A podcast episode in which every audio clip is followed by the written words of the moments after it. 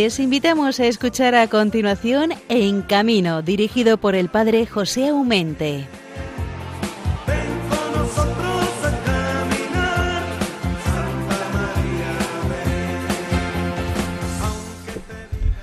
Muy buenos días, nos conceda esa providencia de Dios amorosa que nos cuida, como no, como un padre tiene ternura con sus hijos, el Señor tiene piedad y ternura con nosotros.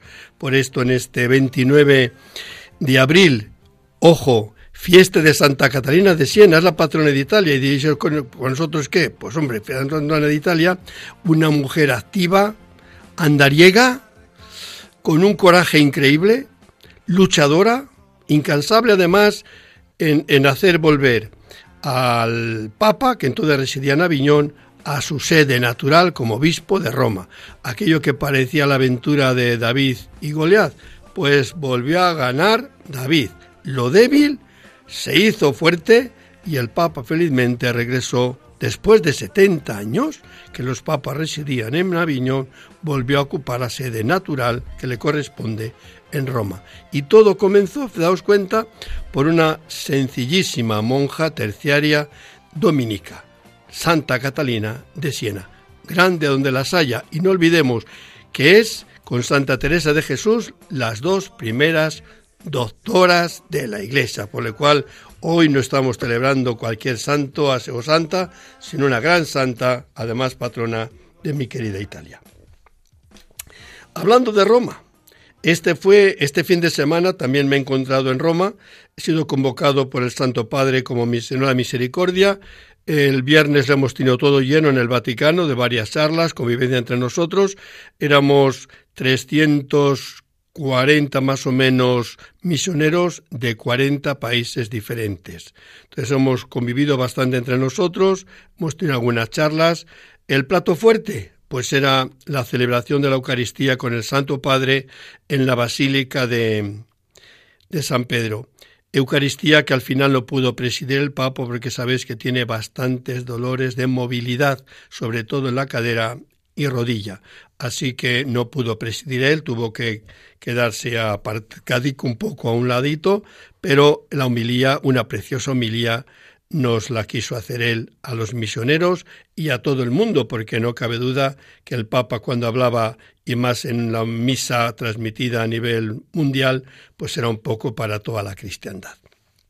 El lunes, sin embargo, sí, que era un día reservado toda la mañana para nosotros, misioneros de la misericordia.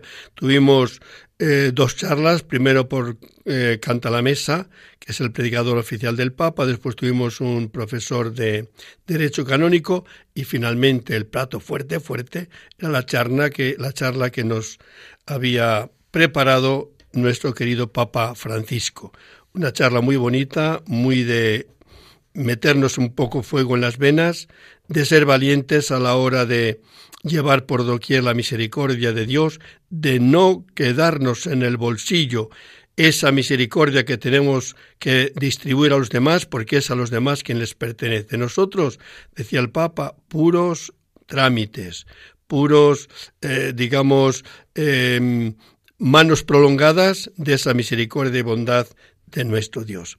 Nos dijo una frase que puede así parecer fuerte, pero como la ha dicho y era público, también la puedo repetir aquí. Nos decía, mirad un misionero de la misericordia, si viene un penitente, por muy gorda que las haya cometido, se te arrodilla pidiendo tu perdón, tienes la obligación de perdonarlo. No, pero es que el derecho canónico dice, pero es que las normas de la Iglesia dicen, pero es que... Un misionero de la misericordia no tiene que mirar ni derecho canónico ni lo que dicen las normas. Tiene que perdonarle sí o sí. Y si no está dispuesto a perdonar, son palabras del Papa, que se vaya a la cartuja y que pida perdón por sus pecados, pero no vale para misionero de la misericordia. Si que daos cuenta vosotros, con esta aliciente del Papa, cualquiera se atreve a negar la, absolución a cualquiera que venga a, confesarse.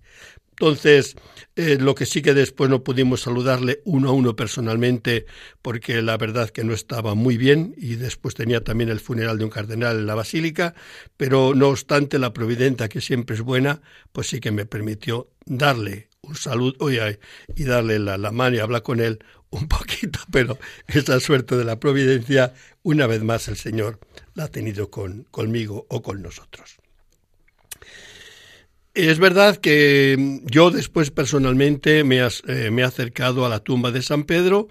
Como siempre recito el credo porque es una suerte estar ahí ante las eh, reliquias, ante el cuerpo del primer papa, del eh, continuador como cabeza de, de la Iglesia, que es Pedro, y decir, proclamar la fe en ese Dios trino y uno y en esa Iglesia católica y apostólica de la cual nosotros nos consideramos hijos. Y de verdad que os he recordado a todo Radio María y a todos los muchos millones de oyentes que tiene eh, pues esta radio de, de Nuestra Señora de la Virgen. El próximo programa será nada más ni menos que el mes de mayo, exactamente el día 13. Y el día 13, a que sí, que lo recordáis todos, hombre, pues el día 13 la Virgen de Fátima. Pues daos cuenta que el próximo programa no solamente será mayo, sino que encima tendremos la fiesta de la Virgen Santísima de Fátima. Así que no olvidéis esa fecha, pero faltan 15 días, así que tranquilos. Hoy tendremos con nosotros, sin embargo, a Gaby Galo.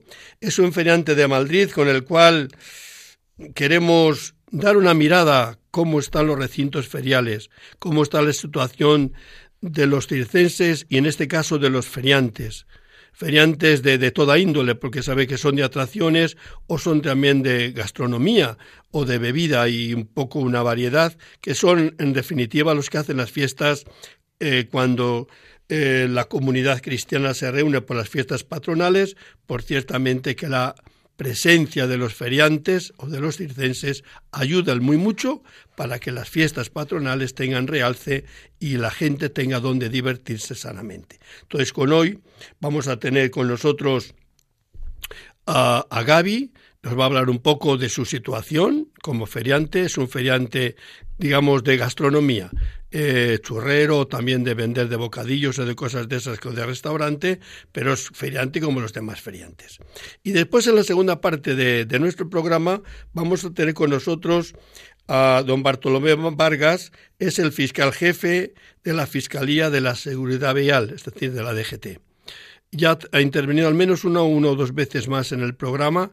Eh, ¿Por qué lo hemos traído hoy en nuestro programa? Porque sencillamente justo en mayo se va a jubilar después de una porrada de años. Exactamente en este trabajo lleva 18 años, por lo cual yo creo que está bien que el que ha sido testigo y ha tenido que ser en primera persona involucrado, involucrado en tantos accidentes de tráfico, con él dar una mirada hacia atrás, ver un poco su experiencia y que nos deje también un poco de huella en nosotros. Es una riqueza la que se va con esta persona por lo que ha acumulado de, experiencia y de sabiduría con el roce eh, tú a tú de los accidentes de tráfico, pero yo creo que es una oportunidad que tenemos de poder sonsacar algunas cosas hermosas y que nos pueden servir a nosotros.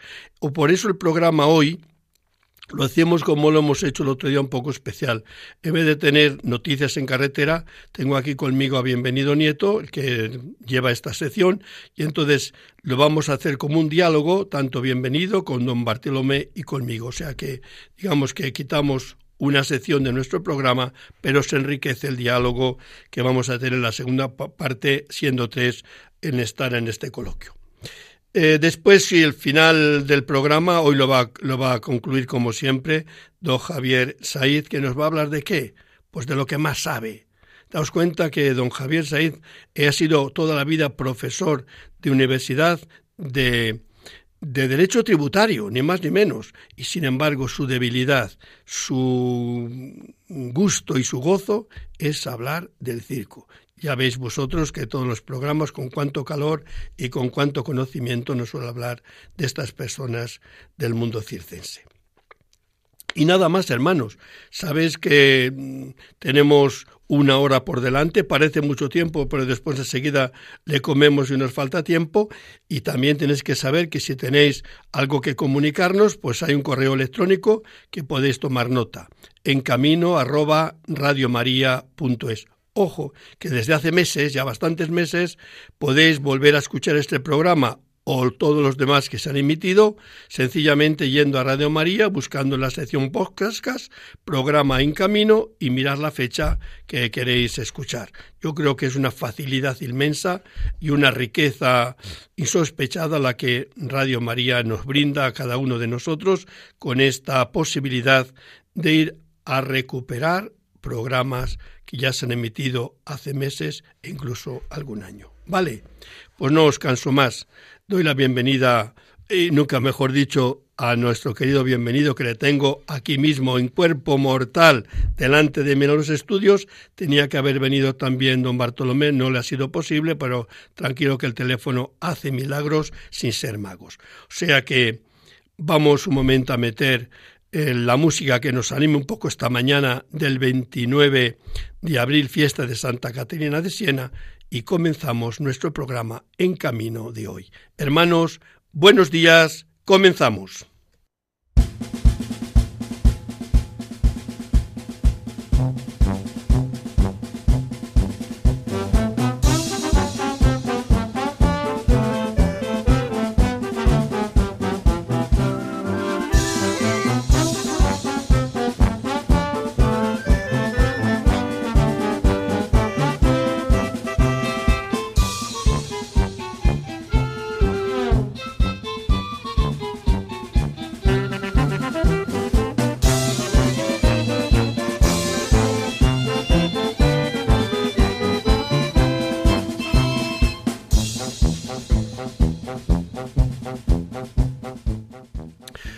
Bueno, bueno, bueno, solamente por escuchar esa música merece la pena madrugar para escuchar Radio María. Creo que, que digo verdad, ¿no? En estas horas que estamos entre Pinto y Valdemoro, entre sueños y despertarnos, que nos despierten con música alegre de feria o de circo. Y es que de, justo de, de ferias, principalmente vamos a hablar en esta mañana del 29 de abril. ¿Y quién tenemos al otro lado del teléfono? Pues sencillamente a un buen amigo, Gaby Galo. Es feriante, eh, hijo de feriante, hermano de feriante, por lo cual una saga de feriantes. ¿Y quiénes son los feriantes? Pues fíjate, si podríamos resumir un poquito, serían esas personas que se dedican a hacer felices a los demás, a servir a los demás y gozan cuando ven que la gente se acerca a sus casetas, bien porque tengan atracciones, bien porque tengan churros o bien porque sencillamente venden a Coca-Cola, qué sé yo, pues resulta que son felices cuando ven que realmente los niños y los no tan niños son o están contentos de estar en el recinto ferial. Queridísimo Gaby, muy buenos días. Buenos días, padre.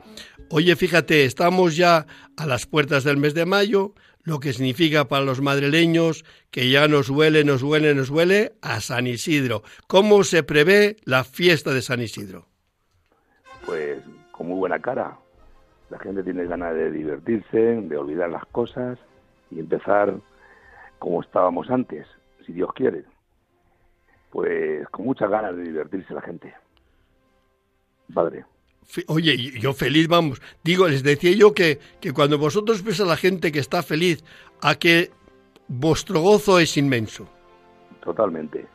Nosotros cuando vemos a un niño reír, nos encanta y vemos a la gente disfrutar y disfruta de nuestras atracciones, espectáculos y cosas y van a gozar y es lo que, a lo que van, a olvidarse de todo lo mal y, a, y, a, y vamos, y a olvidarse y a disfrutar de todo lo posible y a reírse, que es lo más bonito ver la sonrisa de un niño. Algunas veces dicen, me decía hace poco, fíjate, mi peluquero, dice don José, es que no, a veces no sabemos dónde llevar los niños, cómo ir con los niños.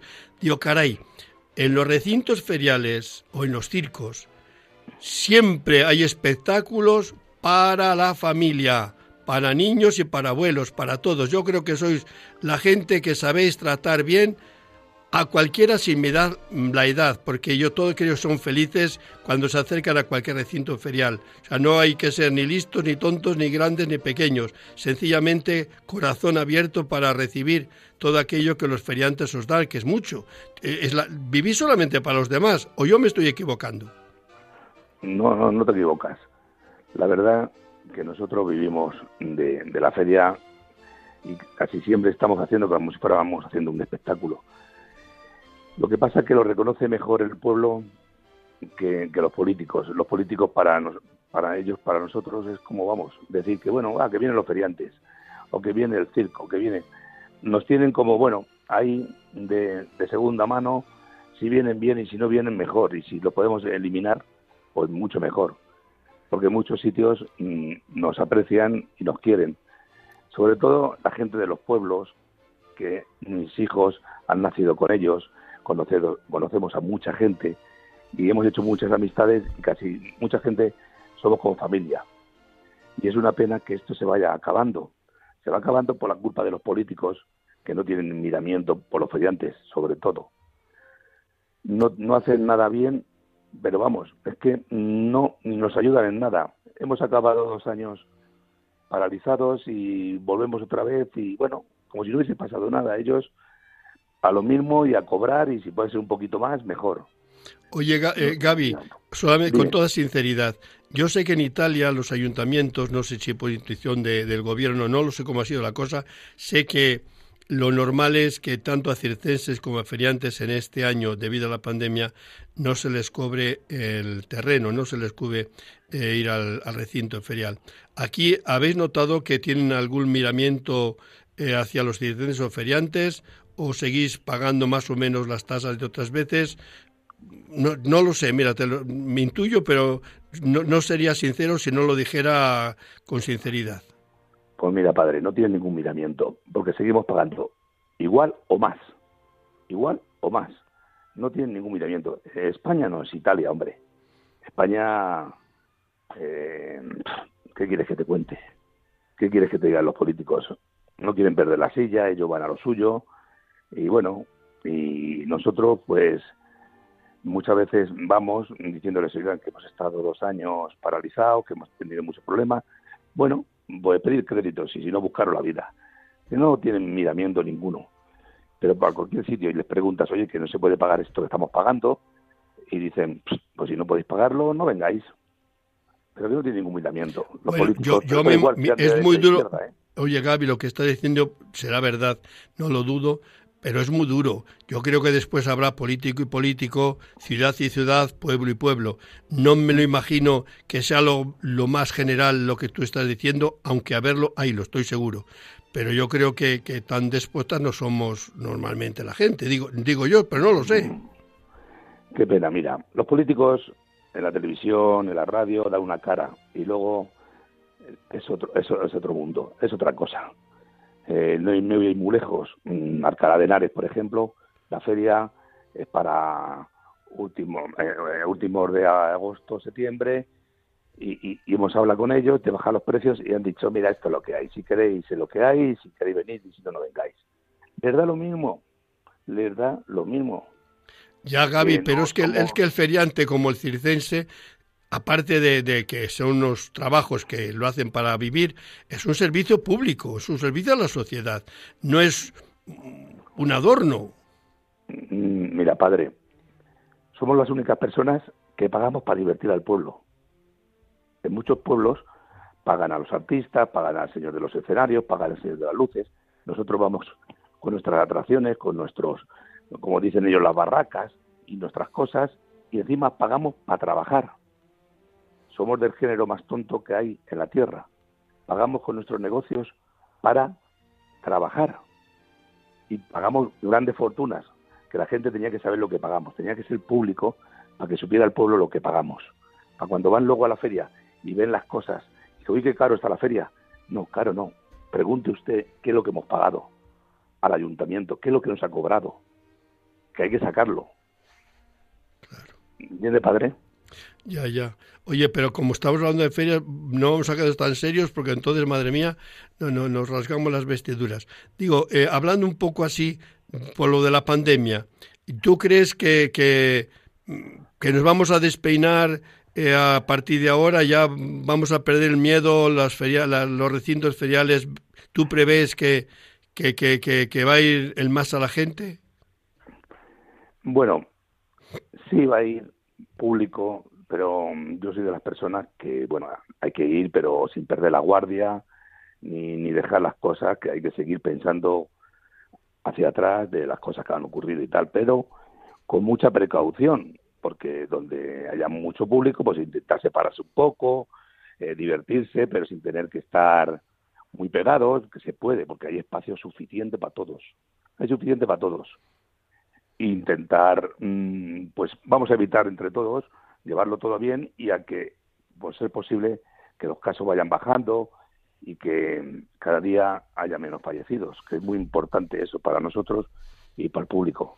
Oye, para terminar, porque el tiempo se nos marcha, eh, ¿qué es, ¿cómo ves ah, ya de inmediato la, la feria de, de San Isidro? ¿Cuándo oficialmente comenzáis a trabajar?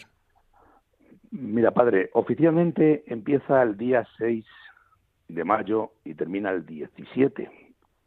Es una feria de 11 días, va a ser una maravillosa feria porque mm, vamos a echar toda la leña al fuego, el ayuntamiento ahí si quiere demostrar que las cosas mm, que van a funcionar, que, quiere que la gente olvide muchas cosas, como te he dicho antes, y quiere también que empecemos a caminar como hace dos años atrás. Y yo pienso que van a ser unas fiestas muy, muy bonitas y, y bastante, bastante, bastante mm, exitosas para todos. Bueno, pues tú que lo veas y yo también que lo goce. Pues muchas gracias, padre. Ahí nos veremos en, en tu caseta y las casetas de los demás amigos feriantes que tenemos por esta comunidad de, de, Madrid. Yo es que me alegro enormemente porque tú no sabes qué tristeza da cuando te llama alguna persona y me dice, padre, son dos años que no trabajo. Son dos años que no trabajo. Así. Y eso es duro y hay detrás una familia y hay detrás unas atracciones que hay que mantener a punto porque después vendrán los técnicos que te los echarán atrás algunos porque le falta un tornillo porque no está grasado, no lo sé.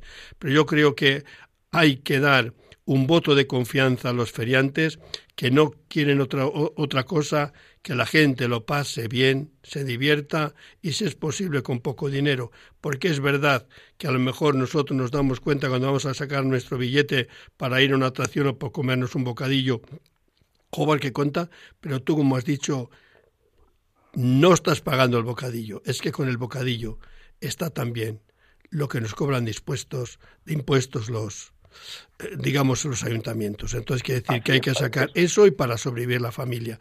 Y todo lo hemos entendido, lo que nos has dicho, porque creo que has hablado claro, clarísimo.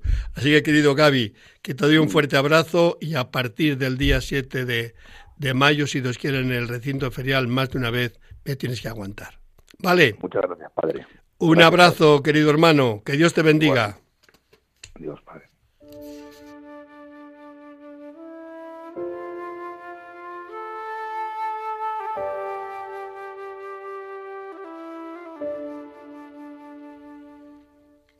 Oración del feriante. Señor Jesús, mi primera palabra quiero que sea gracias. Gracias porque me amas y me acompañas en mi duro camino itinerante de feriante. Tras las fiestas patronales de pueblos y de ciudades, vamos siempre caminando. Sabes de nuestros esfuerzos y sacrificios, de nuestras dificultades e ilusiones. Nos conoces bien, Señor montar y desmontar las atracciones, donde poder divertirse niños, jóvenes y mayores. Forma parte, ya lo sabes, esencial de nuestro trabajo de cada día. Nuestra vida itinerante, nuestro trabajo es vocacional. Me gusta y amo mi trabajo, con el cual hago felices a hijos, padres, nietos y abuelos. Gracias, Señor por hacerme instrumento de tu alegría y de tu amor. Amén.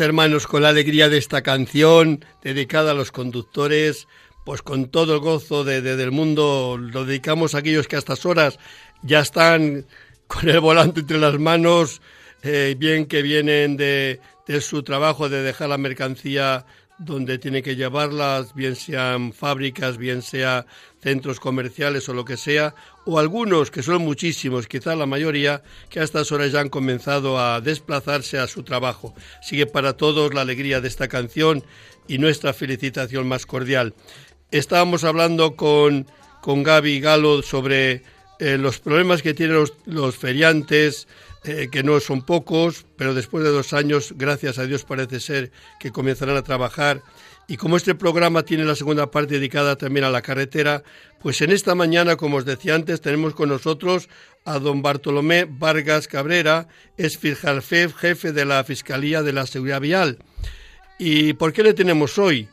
Bueno, mm, sencillamente porque dentro de días apenas se va a jubilar después de una porrada de años de trabajo y sobre todo 18 años en este trabajo de, con relación a la, a la DGT. Queridísimo don Bartolomé, buenos días. Eh, hermano en la fe, José, hay que hacer una labor tan, tan, tan buenísima, lo digo a los oyentes, en esa pastoral tan humanitaria de los, de los conductores y de los camioneros. ¿no? mi reconocimiento a ti por todo lo que haces. Oye, fíjate este programa que comenzó hace, hace 12 años va a ser ya, ¿eh? Como en bromas, le hemos mantenido siempre vivo, mes tras mes, año tras año. Siempre digo, yo quería decir una cosa previa. Es que yo soy un devoto de la Virgen María, porque se llama Radio María, ¿no? Claro. ¿Eh? Es la Virgen María. Yo quiero decir que mi madre nos educó a los nueve hermanos en la devoción a la Virgen María. Yo acabo de ser abuelo y he consagrado a mi nieta Gabriela la Virgen María. Y tengo mi hermanita mayor, Pilar María, la que tiene más espiritualidad y más fortaleza de todos, la tengo muy malita en un hospital en Córdoba. Y pido una oración a todos y a la Virgen María por ella. cuenta con ella porque Radio María somos de mucha oración también. Rezar por esta hermana tan ejemplar, que es un ejemplo para todos.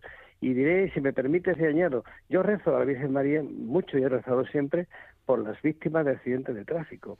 Y como estamos en Pascua y queremos hacer la resurrección, sobre todo por los familiares, por los que sufren, porque sienten su pérdida, madres, hijos, hermanos.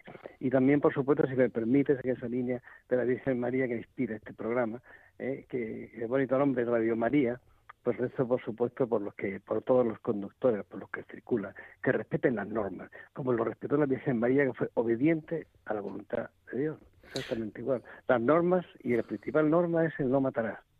Es decir, preservar la vida de todos. Oye, Bartolomé, tengo aquí en los estudios a Bienvenido, que le hemos robado hoy su sección Noticias en Carretera, por lo cual el, el, el, el, programa le vamos a mantener entre los tres y eso es gozoso, porque somos tres amigos que estamos en la mesa. Qué gran gozo. Amigos, tres amigos aquí, bienvenido, y ya que me voy a jubilar, y siempre, y cuando me jubile igual, mi reconocimiento por tu tarea de, en la educación vial, que es la clave. gracias, gracias Bartolomé, qué gozo, qué gozo. Es una tarea, es una tarea excelente eh, excelente, excelente. Yo lo digo porque tú eres muy humilde y no lo dices, pero yo lo voy a decir aquí delante de todos. Nosotros, nosotros somos, tanto Aumente, del Padre Aumente como yo, creo que eh, de nuestro caminar, en nuestra andadura, uno se va encontrando personas. Yo me encontré hace ya años con el Padre Aumente a través de la pastoral de la carretera y en este mundo tan maravilloso que es el de intentar hacer lo posible por salvar vidas, cada uno de la manera que puede, como bien acabas de decir ahora mismo, Bartolomé, eh, ha habido un gozo en este trayecto, en este currículum, en este andar que hemos hecho y que hemos hecho juntos desde el año 2006. Ha sido un gozo para nosotros, una, una gracia de Dios, que hay que decirlo así, el haberte conocido. Hay dos personas a las cuales tenemos, tanto el Padre Aumente como yo, la gracia, el gozo, el honor de habernos conocido y que Dios nos haya puesto en el mismo camino. Una es don Bartolomé Vargas Cabrera y otra es otra amiga tuya, amiga del programa, amiga del Padre Aumente, que creo que no hace falta que te diga quién es, porque ya lo sabes, que es Marco Goyos Paja. Sí, por supuesto que sí. ¿Entiendes? Eh, grandes amigos, amigos, y lleva razón, es que Dios nos pone a cada uno en nuestro sitio, que nos dirige, nos lleva, es el, es el que es el que nos marca el camino, ¿no? El camino de la vida, la circulación de la vida, por ahí siempre está Dios y efectivamente nos ha unido. Qué bien, ¿no? Y además para siempre, ¿eh? aunque yo me jubile ahora, eh, la ciudad vial para mí es para siempre, el camino de la vida, el de la fe unida, la ciudad vial para mí es para siempre, o sea que la jubilación, bien, sí me jubilo, pero no me jubilo para nada en este camino, ni de la amistad con vosotros, ni con Mar, ni de la fe que nos une para nada, que intento humildemente acrecentarla, ni de, la, ni esa circulación ¿no? en la que estamos implicados. Oye, Bartolomé, mirando un poco hacia, así hacia atrás, 18 años en el trabajo que vas a dejar ahora como fiscal ahí, eh, con mucha relación con accidentes, con personas que han sufrido accidentes o familiares de accidentes, eh, ¿es duro? ¿Te ha resultado duro? Me ha resultado muy duro porque yo además eh, lo primero que he hecho ha sido eh, oír, oír el relato de dolor y de sufrimiento de las víctimas, oírles, oírles. Oír en esta vida es mucho. Tú lo sabes bien como sacerdote bienvenido como diácono, ¿no? Qué importante es oír, es escuchar. Hay muchas personas que no son oídas y las víctimas de accidentes, yo lo, lo, más importante que he hecho es oírlas, es escucharlas. He empezado por ahí y he seguido ahí. Atenderlas, oírlas, escucharlas, oír su relato de sufrimiento eh, eh, y dolor, eh, todos evitables en la carretera, todos evitables en la carretera, prestarles ayuda moral, humana lo primero, y después defender sus justísimos derechos en los procedimientos. ¿no?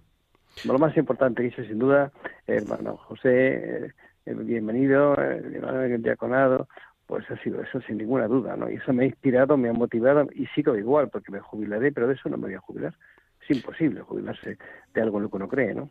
Seguramente, y dejo la palabra bienvenido, pero me, quiero que me respondas a esta pregunta que te voy a decir, porque hay un poco de todo.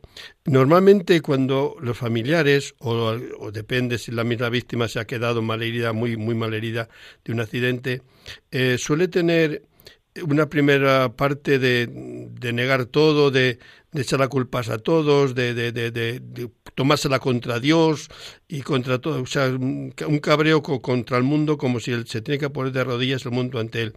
Pero en ese camino yo he encontrado también a personas que muera por donde han encontrado al Dios vivo que les ha salvado el encuentro y son sumamente felices en una silla de ruedas porque han encontrado la fe, porque han encontrado al Señor. ¿Tú tienes alguna experiencia de esto también?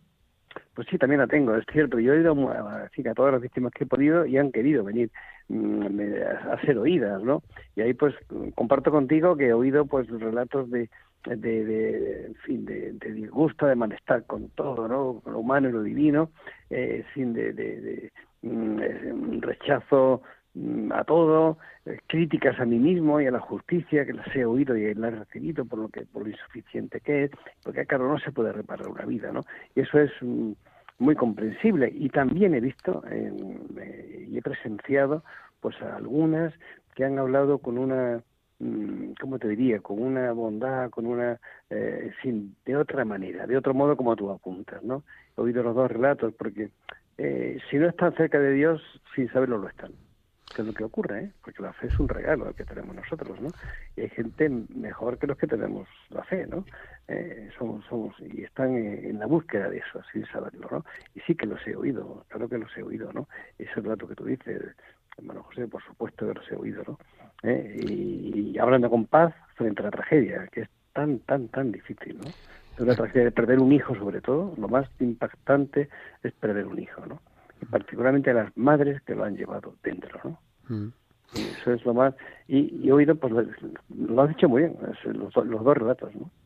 Bartolomé, qué, qué gratitud es el escucharte, porque hay que darte las gracias por, por, escucharte con esto que nos estás manifestando.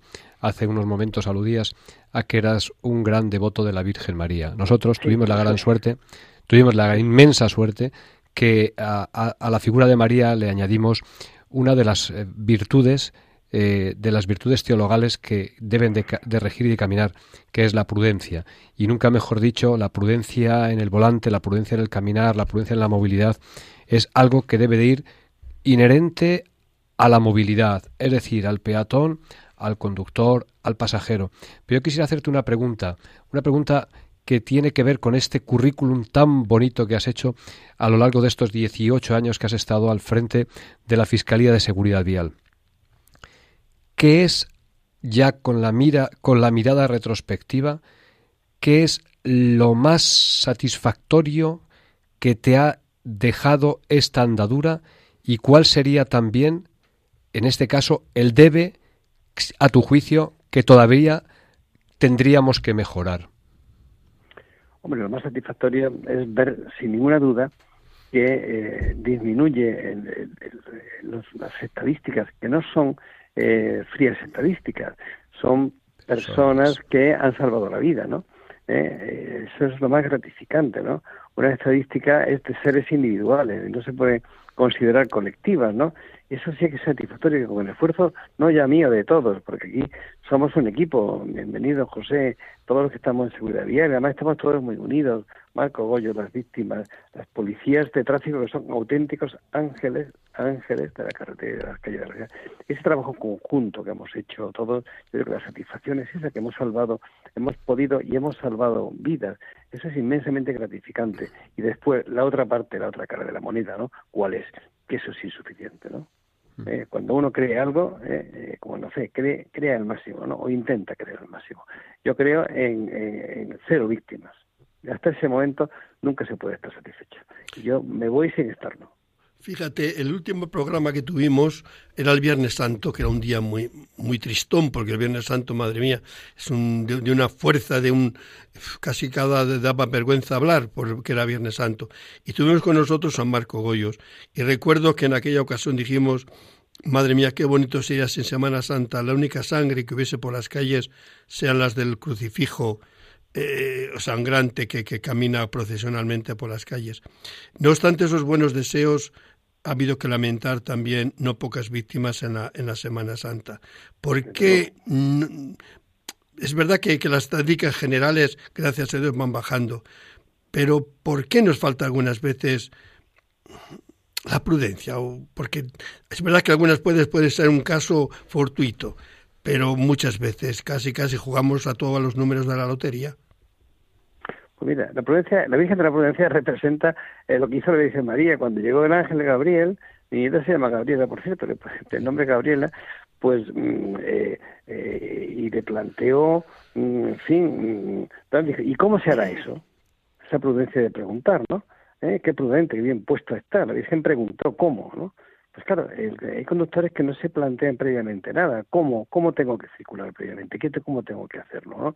¿Cómo me informo? informarse, ser prudente. Por eso la Virgen de la Provincia está muy bien puesta, porque informarme de, las normas que me toca, plantearme algo, no ponerme sin más ahí en, al volante, al vehículo, en fin, con la bicicleta también, en su caso de cara al peatón. No, no, hacerme preguntas previas, cuestiones previas eh, eso eh, pues sé que bien puesto está, ¿no? ¿Eh? Yo creo que eso eso ciertamente es clave, ¿no? Ciertamente es clave, ¿no? ciertamente es clave no, no, no lanzarse a circular porque ya voy a tal sitio y con el coche, no, no, no, algo que haya algo previo, ¿no? Esa prudencia previa y, ahí están las normas, ¿no? las normas, las reglas, ¿no? Yo creo que una de las cosas que nos ha faltado Bartolomé durante muchísimo tiempo en el mundo de la seguridad vial es que deberíamos haber empezado ya desde hace muchos años, y yo creo que desde que se empezaron a, a tomar una serie de, de referentes, de medidas, de poner una serie de normas y de leyes que aunque fuesen coercitivas dieron un resultado bastante satisfactorio. Pero yo creo, y, y, es una de las cosas que tenemos que agradecerte los que trabajamos en seguridad vial, nosotros desde la pastoral de la carretera, una de las cosas es que deberíamos haber sido mucho más incisivos, ahora yo creo que se empieza a hacerse, en ser más antropocéntricos. ¿En qué, en qué sentido digo esto? En que el ser humano, el ser creado a imagen y semejanza de Dios, tendría que haber sido siempre y en todo momento y en todo lugar el que más atención, el que más formación, el que más educación tuviera que haber llevado siempre. Y en un momento, en algunos casos, eso ha, mm, ha faltado. No sé si estarás de acuerdo o no estarás de acuerdo con esta, esta digamos, un poco afirmación mía, ¿no? Que, que tal vez el factor humano ha sido en muchos casos el gran olvidado. Absolutamente de acuerdo, es el factor humano. El conductor no es el conductor, no es uno, ¿no? O el peatón, no, hay un ser humano dentro, ¿no? Y esa es la clave, ¿no? La clave de todo, ¿no? Eh, la fe inspira mucho en este sentido, porque Dios mira los corazones, mira por dentro, ¿no? Entonces, la clave, y la Virgen María igual, ¿no? Ella era de, dentro, ¿no?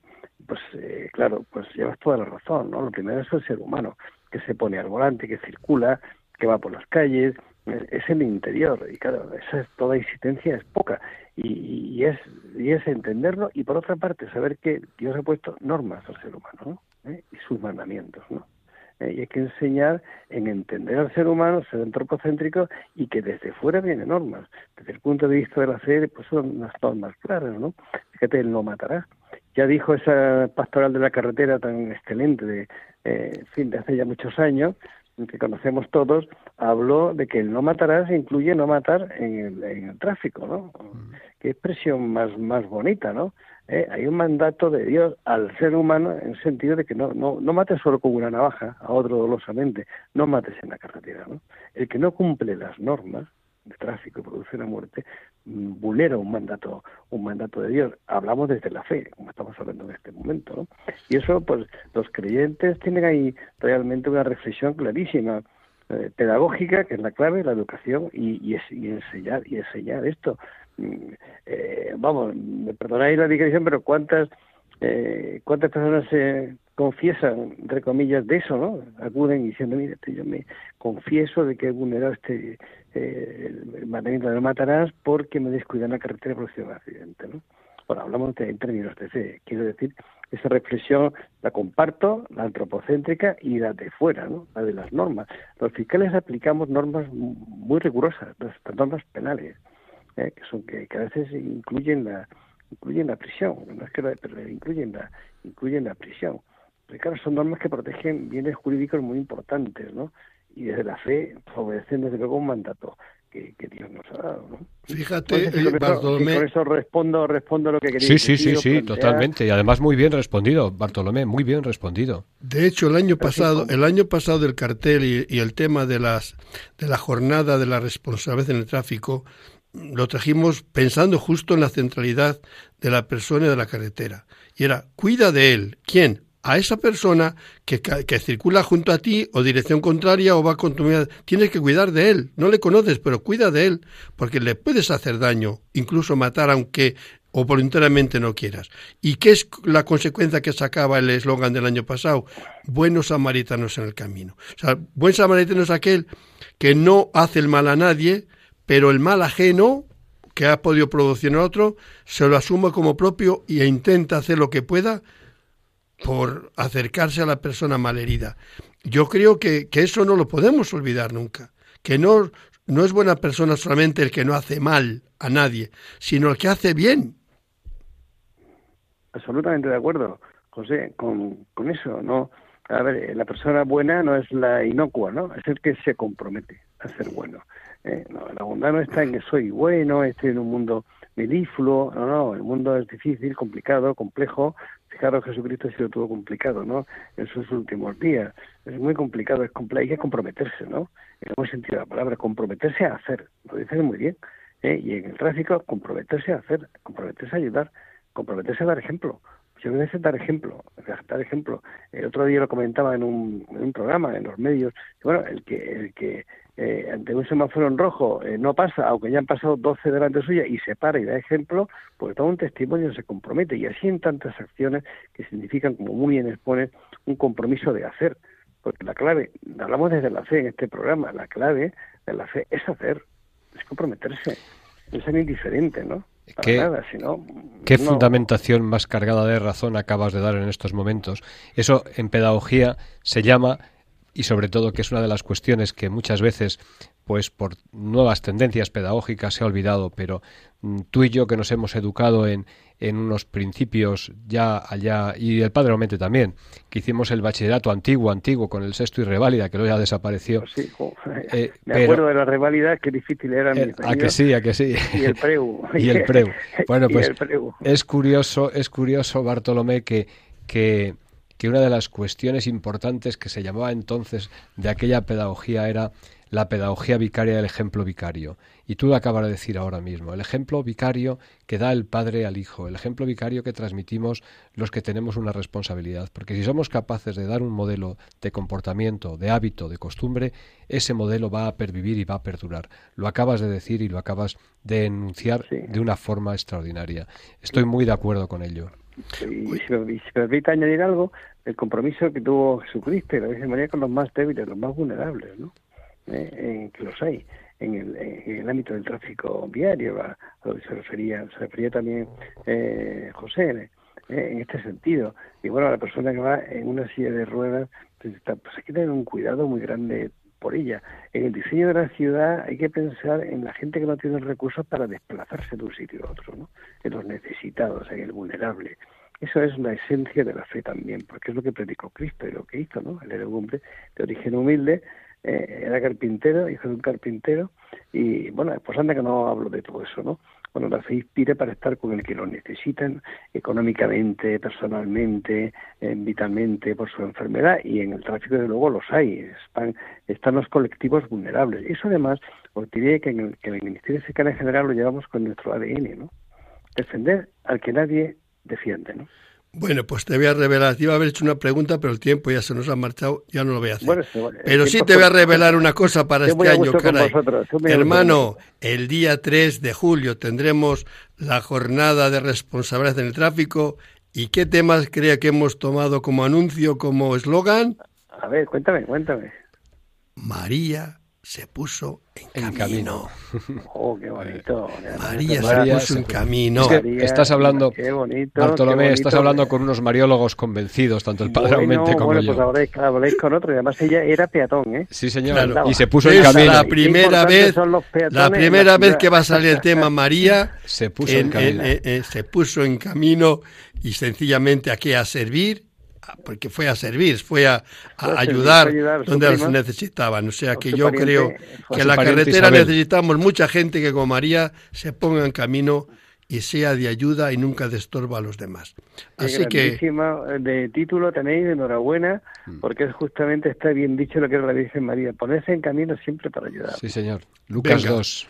Te agradecemos de todo corazón el que nos hayas acompañado en este programa. Yo, soy el beneficiado de esto, ¿no? De haber pasado un rato tan gratísimo con vosotros y de los que nos quedan por pasar. Si Dios quiere. Y la Virgen nos acompaña con ellos. y que conste que ahora mismo, para cerrar el programa, entre Bienvenido y yo, pues vamos a recitar la oración. ¿A quién? A la Virgen de la Prudencia. Sí, señor. Venga. Pues venga. Un abrazo. Un abrazo, un abrazo muy fuerte para vosotros.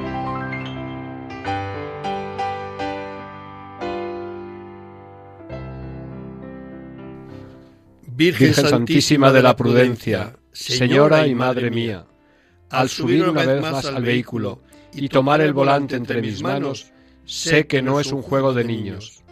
Por eso, después de silenciar el móvil, me dirijo a ti, Virgen Prudente, para pedirte un buen viaje. Guía, mi camino por el cumplimiento de las normas de tráfico, para que, con la debida atención y prudencia, llegue felizmente a mi destino. Madre, ayúdame a gozar del viaje y evitar toda clase de accidentes, para bien mío, de los que me acompañan o circulan junto a mí. San Cristóbal, patrono de los conductores, ayúdame a conducir con, responsabilidad y en las, debidas condiciones, no por temor a la multa, sino por amor a Dios y respeto, a mi prójimo. Amén. Amén.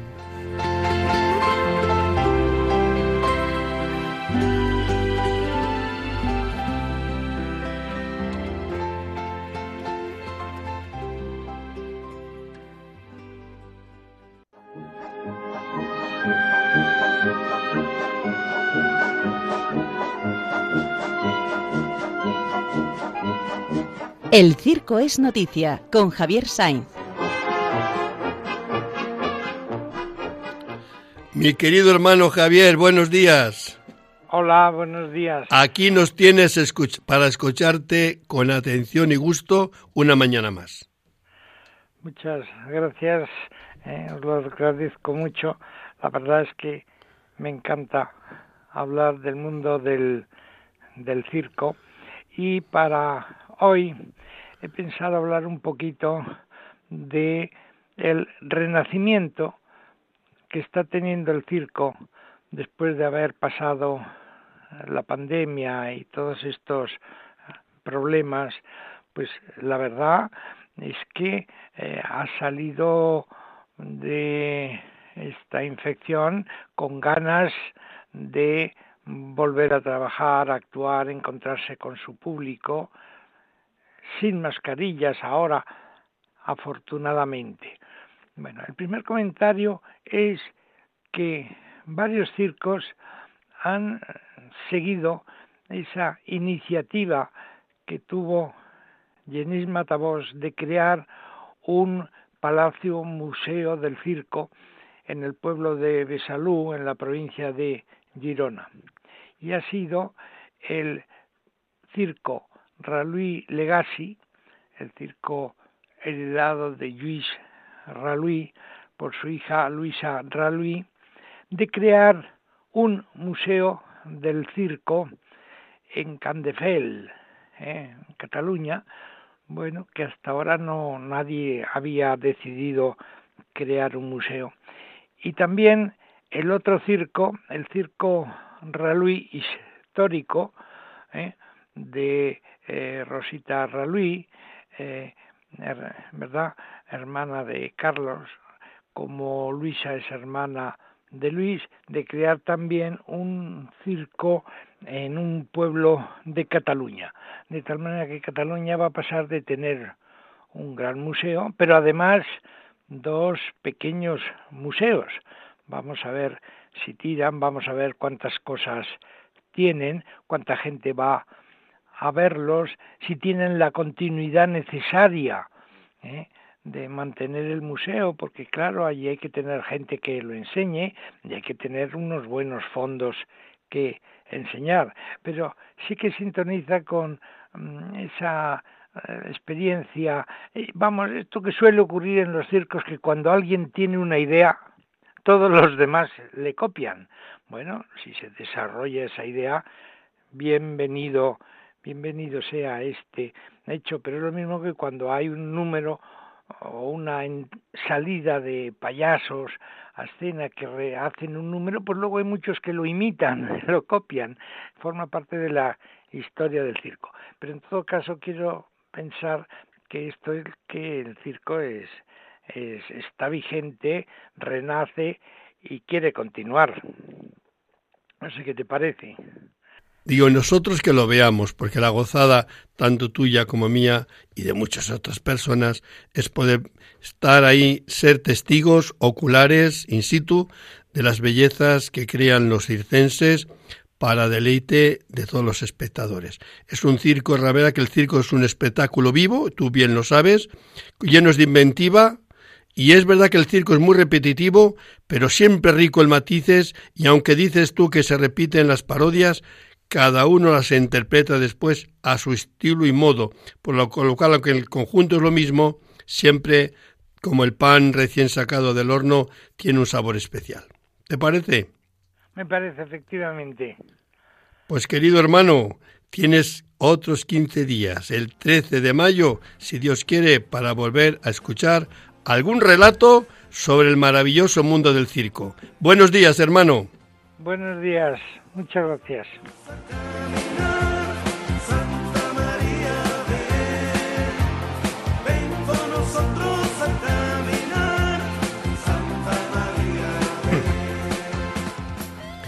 Bueno, hermano, Santa María, bien, que sí que va a venir, que apenas nos faltan dos días y ya será el 1 de mayo. Y el próximo programa, como os decía, la Virgen de Fátima, 13 de mayo y el programa, como lo hemos revelado hoy, como va a ser el título de la jornada de la responsabilidad del tráfico, pues va también de la Virgen.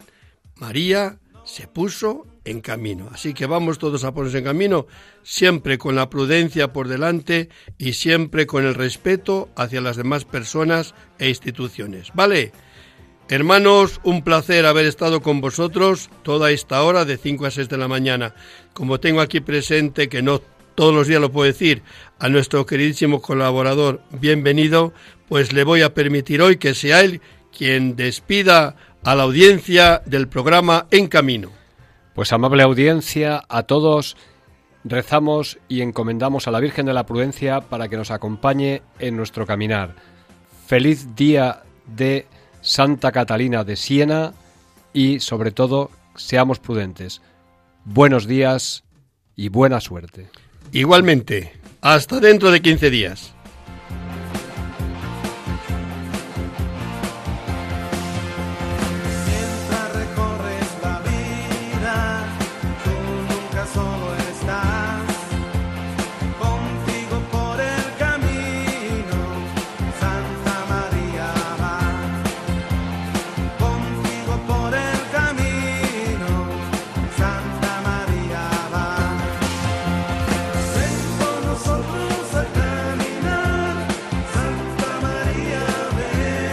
Han escuchado en Radio María En Camino, un programa dirigido por el padre José Aumente.